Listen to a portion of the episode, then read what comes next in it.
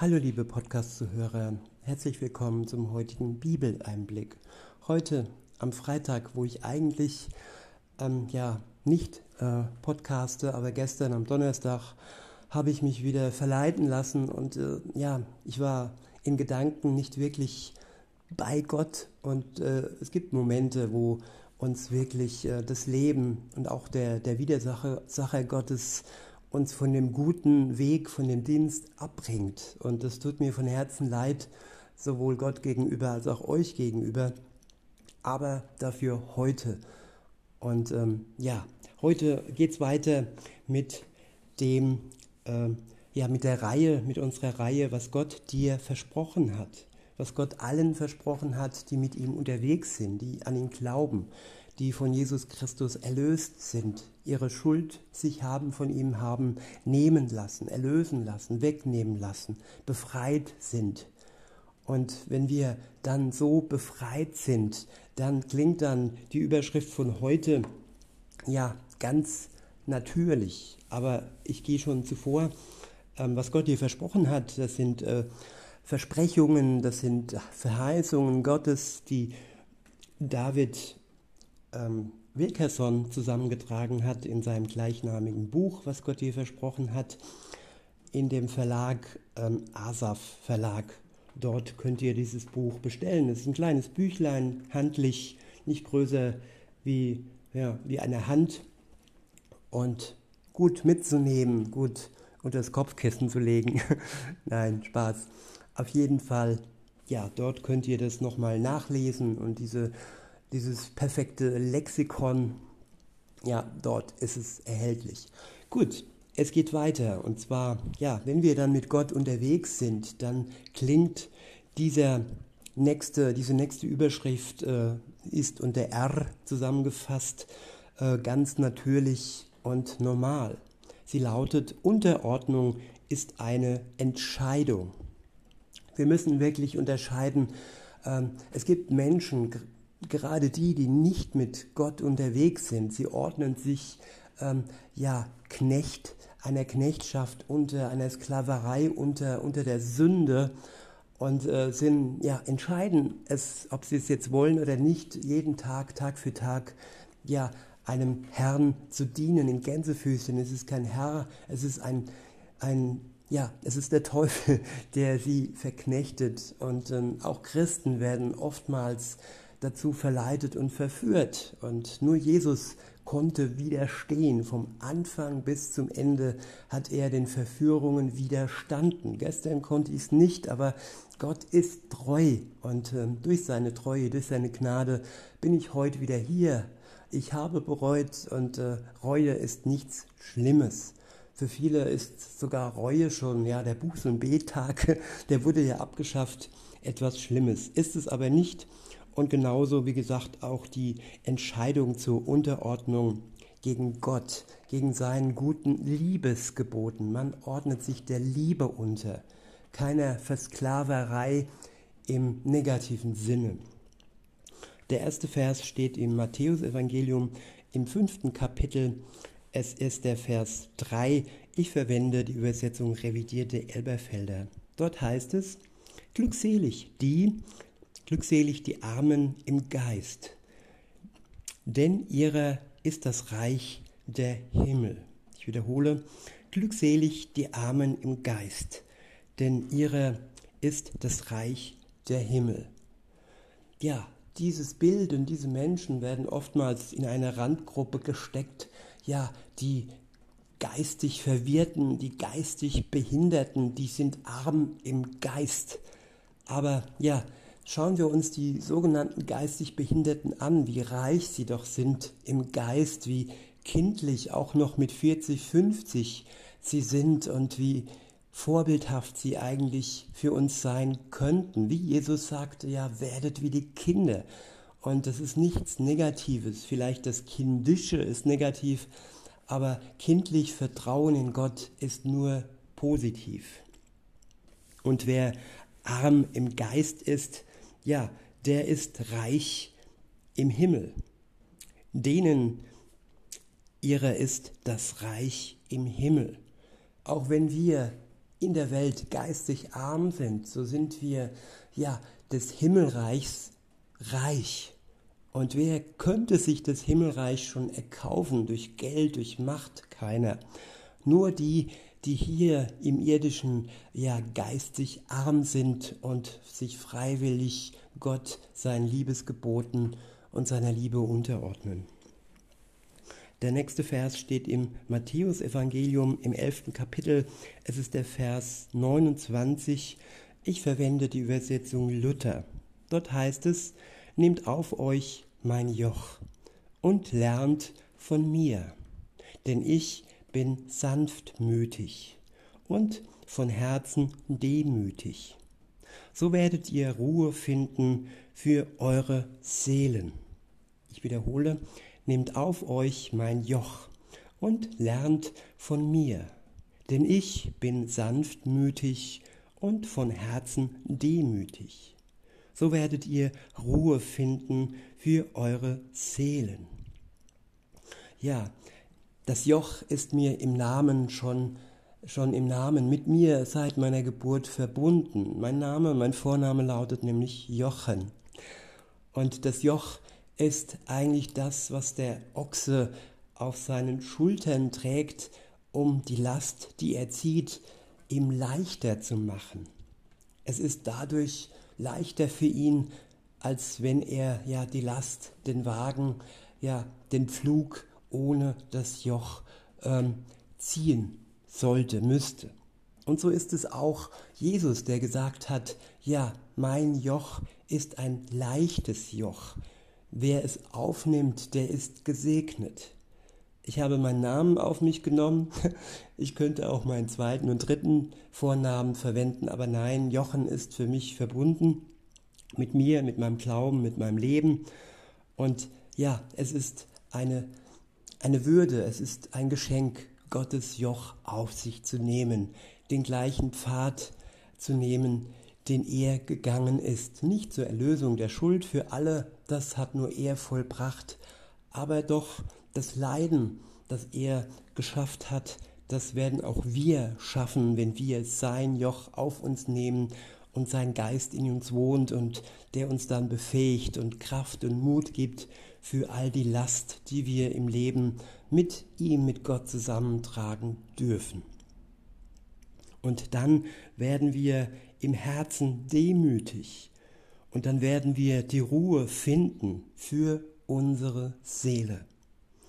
Der nächste Vers steht im ersten Petrusbrief im fünften Kapitel. Es ist der Vers 6. Ich verwende die Übersetzung revidierte Elberfelder.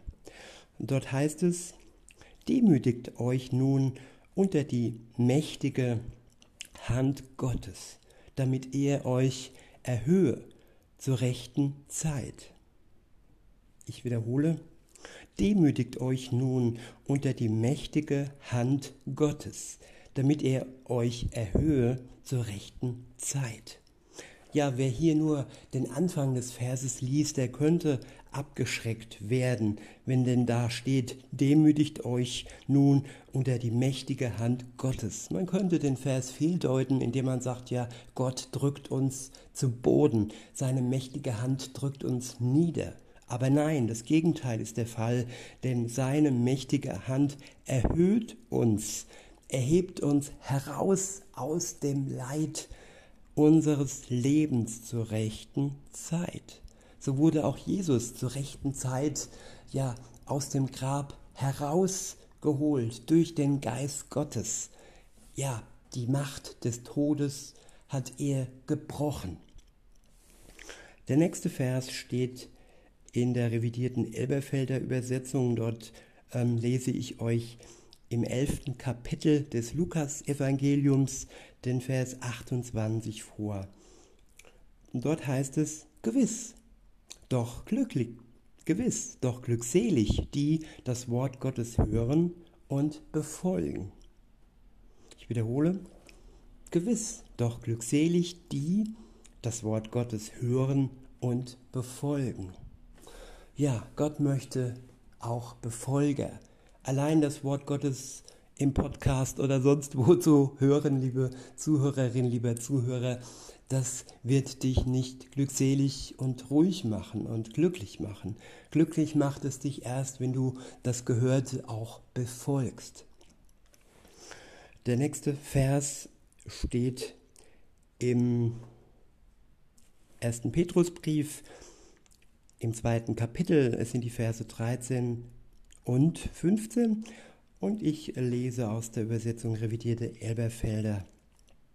Dort heißt es, gewiss, nee, da geht's los. Dort steht, ordnet euch aller menschlichen Einrichtung unter, um des Herrn willen. Ja, da muss ich unterbrechen. Wir sollen uns da unterordnen, wo diese menschliche Einrichtung den Willen Gottes befolgt wenn ja der Wille Gottes in dieser menschlichen Einrichtung nicht befolgt wird und wir selbst dann vom Weg Gottes abkämen, wenn wir uns diesem falschen, diesen falschen Ordnungen äh, unterordnen würden, dann dürfen wir auch Widerstand leisten. Und dies zu erkennen ist Sache des Geistes, der uns ja klare, einen klaren Blick schenkt, wo ja wir uns in der Welt wo wir uns in menschlichen Einrichtungen unterordnen sollen des Herrn willen. Denn es soll auch hier der Wille des Herrn befolgt werden. Denn es darf kein Widerspruch sein. Und weiter heißt es im 15. Vers, der müsste das dann sein, denn so ist es der Wille Gottes, dass ihr durch Gutes tun die Unwissenheit der unverständigen Menschen zum Schweigen bringt. Ich wiederhole, denn so ist es der Wille Gottes, dass ihr durch Gutes tun die Unwissenheit der unverständigen Menschen zum Schweigen bringt. Ja, Gutes tun, ja, durch die Liebe Gottes, liebevolles Gutes tun, das bringt die Menschen zum Schweigen, die in ihrer Unwissenheit und Verquertheit feststecken. Der nächste Vers steht im ersten Petrusbrief im fünften Kapitel. Es ist der Vers 5. Ich verwende die Übersetzung Luther. Dort heißt es, desgleichen, ihr Jüngeren, ordnet euch den Älteren unter. Ja, auch hier muss ich kurz unterbrechen. Den Älteren, die ein Leben, ja, wie Gottes will, führen, die ein Leben in Übereinstimmung mit dem Willen Gottes führen. Es gibt den Spruch, je oller, je doller. Und es gibt schon auch ältere Menschen, dazu zähle ich mich auch langsam, die manchmal einfach nicht den Willen Gottes befolgen. Und diesem falschen Willen brauchen wir uns nicht unterordnen. Aber wenn uns der oder die Ältere ein Vorbild ist, ein Vorbild, was ja in den Fußstapfen Jesus gehen äh, bedeutet, dann sollen wir und dürfen wir uns unterordnen. Ups, sorry, mir ist gerade der Ständer weggerutscht. Ähm, ich hoffe, ihr habt es noch gehört. Ähm, ja, ich habe gesagt, ähm, wenn, wenn das, was uns die Älteren vorleben, dem Willen Gottes entspricht, dann dürfen und sollen wir uns gerne ja unterordnen. Ja, und weiter im Vers, dort heißt es, alle aber miteinander haltet fest an der Demut. Denn Gott widersteht den Hochmütigen, aber den, De den Demütigen gibt er Gnade. Ja, demütig sein ist auch heute in der Welt verpönt. Demütig äh, wird als Schwachheit äh, betitelt, aber in Gottes Augen ja, wird es mit seiner Gnade beschenkt, wenn wir ihm gegenüber demütig sind und auch denen gegenüber, die er uns in den Weg stellt und da, wo Demut angebracht ist, um sie nicht abzuschrecken und um nicht ein schlechtes Beispiel, äh, Beispiel ja, zu geben. Der nächste Vers steht im Matthäusevangelium im 18. Kapitel, es ist der Vers 4. Ich verwende die Übersetzung Hoffnung für alle. Dort heißt es, wer aber so klein und demütig sein kann wie ein Kind, der ist der Größte in Gottes Reich. Ich wiederhole, wer aber so klein und demütig sein kann wie ein Kind, der ist der Größte in Gottes Reich. Ja, Kinder sollten uns ein Vorbild sein. Und das ist ein Geschenk, wenn du Papa oder Mama bist. Dann hast du ja die Vorbilder Gottes direkt vor Augen. Du hast direkt ihre, ihre Demut vor Augen, die dich anstiften soll, es ihnen gleich zu tun, damit, so wie sie, ja, die Größten und du dann auch der oder die Größte im Reich Gottes werden kannst. Also nicht die Größe, die körperliche Größe, das Alter ist entscheidend, sondern die Demut im Leben gegenüber Gott und den Menschen. Der nächste Vers steht im vierten Kapitel des Jakobusbriefes im Vers 7. Es ist der Vers 7 und ich verwende die Übersetzung Hoffnung für alle. Dort heißt es, unterstellt euch Gott Unterstellt euch Gott im Gehorsam und widersetzt euch mit aller Entschiedenheit dem Teufel. Ich wiederhole den Abschnitt. Unterstellt euch Gottes, unterstellt euch Gott im Gehorsam und widersetzt euch mit aller Entschiedenheit dem Teufel. Ja, da war uns Jesus ein Vorbild vor seinem Wirken, seinem wirklichen Wirken. Also nachdem er des, den Wein äh, vermehrt hat. Das war ja auch schon ein Wunder, ein Wirken oder seine Worte, wie er im Tempel geblieben ist als, als Kind. Nein, es geht hier um die Zeit, wo er dann mit seinen Jüngern äh, unterwegs war und ähm, ja, das Wort Gottes seines Vaters weitergetragen hat. Und vor dieser Zeit hat Gott es zugelassen und er ist freiwillig in die Wüste gegangen und da wurde Jesus ja bedrängt, versucht zu verführen vom Teufel höchstpersönlich. Und ja, gestern bin ich schwach geworden, wie gesagt. Ich will mich jetzt nicht selbst geißeln, will euch damit einfach nur sagen, dass ich ja auch manchmal in der Gefahr bin und manchmal auch rein tapse, dass ich mich vom Teufel ähm, ja in falsche Bahnen leiten lasse oder ja oder auch schwach werde und nicht genug Kraft durch den Geist empfange, nicht genug Liebe, um alles so im Alltag zu bewältigen. Und so wurde auch Jesus ja verführt und er hat widerstanden, er hat ja nicht die Sünde äh, des Teufels genommen. Der hat ihm so viel versprochen oder angeboten, ja, dass er Macht, dass er Reichtum bekäme, dass er sich die Klippe hinunterstürzen solle und dann von den Engeln Gottes aufgefangen würde. Und äh, ja, der Teufel hat sogar mit dem Wort Gottes äh, getrickst und wollte ihn mit dem Wort Gottes verführen. Das machen viele Prediger heute auch dass sie äh, ja, die, die, die Worte aus dem Zusammenhang nehmen oder Dinge dazu dichten und dann Menschen verführen. Ob sie es jetzt bewusst sehen oder nicht. Ja, das war der erste Abschnitt des Verses 4. Der nächste, im nächsten heißt es, dann muss er, der Teufel, vor euch fliehen. Wiederhole nochmal den ganzen Vers. Unterstellt euch Gottes Unterstellt euch Gott im Gehorsam und widersetzt euch mit aller Entschiedenheit dem Teufel. Dann muss er vor euch fliehen. Ist das nicht wunderbar, dass der Teufel vor uns fliehen muss? Welche Macht kann er haben und hat er äh, äh, über viele Menschen, die äh, Massenmörder werden, die äh, ein Genozid nicht äh, ja, lassen und äh, ja, das ist eine mächtige, eine mächtige Kraft. Und dieser mächtige Teufel muss dann vor uns fliehen, wenn wir uns ihm nicht unterordnen und ihm uns entschieden, mit Entschiedenheit widersetzen. Mit der Kraft Gottes. Der nächste Vers steht im Jakobusbrief im vierten Kapitel.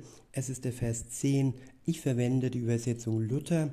Dort heißt es, Demütigt euch vor dem Herrn, so wird er euch erhöhen. Und der nächste Vers steht im die Abkürzung, jetzt habe ich die Abkürzung im Buch der, ist es Könige oder es könnte auch der Kolosserbrief sein. Hm, sorry, manchmal steige ich nicht durch, was die Abkürzungen angeht. Auf jeden Fall im dritten Kapitel, Vers 26, also abgekürzt KL. Ihr wisst es wahrscheinlich besser wie ich. Und ähm, nun ja, ich benutze die Übersetzung revidierte Elberfelder. Dort heißt es, es ist gut, dass man schweigend hofft auf die Rettung des Herrn. Ich wiederhole, es ist gut, dass man schweigend hofft auf die Rettung des Herrn. Ja, manchmal ist es wirklich gut, manchmal ist Schweigen Gold, wenn wir hoffen und nicht großschnauzig Worte über andere peitschen. Nein, klar, manchmal ist es auch wichtig, dass wir unsere Meinung und das Wort Gottes weitergeben. Aber der Geist zeigt uns die Situation, wann es gut ist zu schweigen oder wann es gut ist, ja, sein Wort weiterzugeben. Jo, der nächste Vers, die Abkürzung kann ich wieder deuten. ähm, der nächste Vers steht im Buch der Sprüche im 22. Kapitel. Es ist der Vers 4. Ich über, äh, verwende die Übersetzung revidierte Elberfelder. Dort steht, die Folge der Demut und der Furcht des Herrn ist Reichtum und Ehre und Leben. Ich wiederhole, die Folge der Demut und der Furcht des Herrn ist Reichtum und Ehre und Leben. Ja, Demut hat positive Folgen. Sich einem Knecht demütig unterzuordnen, führt uns in den Tod. Seine Substanz aufzunehmen, führt uns in den Tod. Aber demütig Gottes Wort und seinem Geist gegenüber zu sein und ihm ihn zu fürchten, zu respektieren, ist vielleicht ein besseres Wort. Ja, das gibt uns spätestens im Reich Gottes Reichtum und Ehre und ewiges Leben.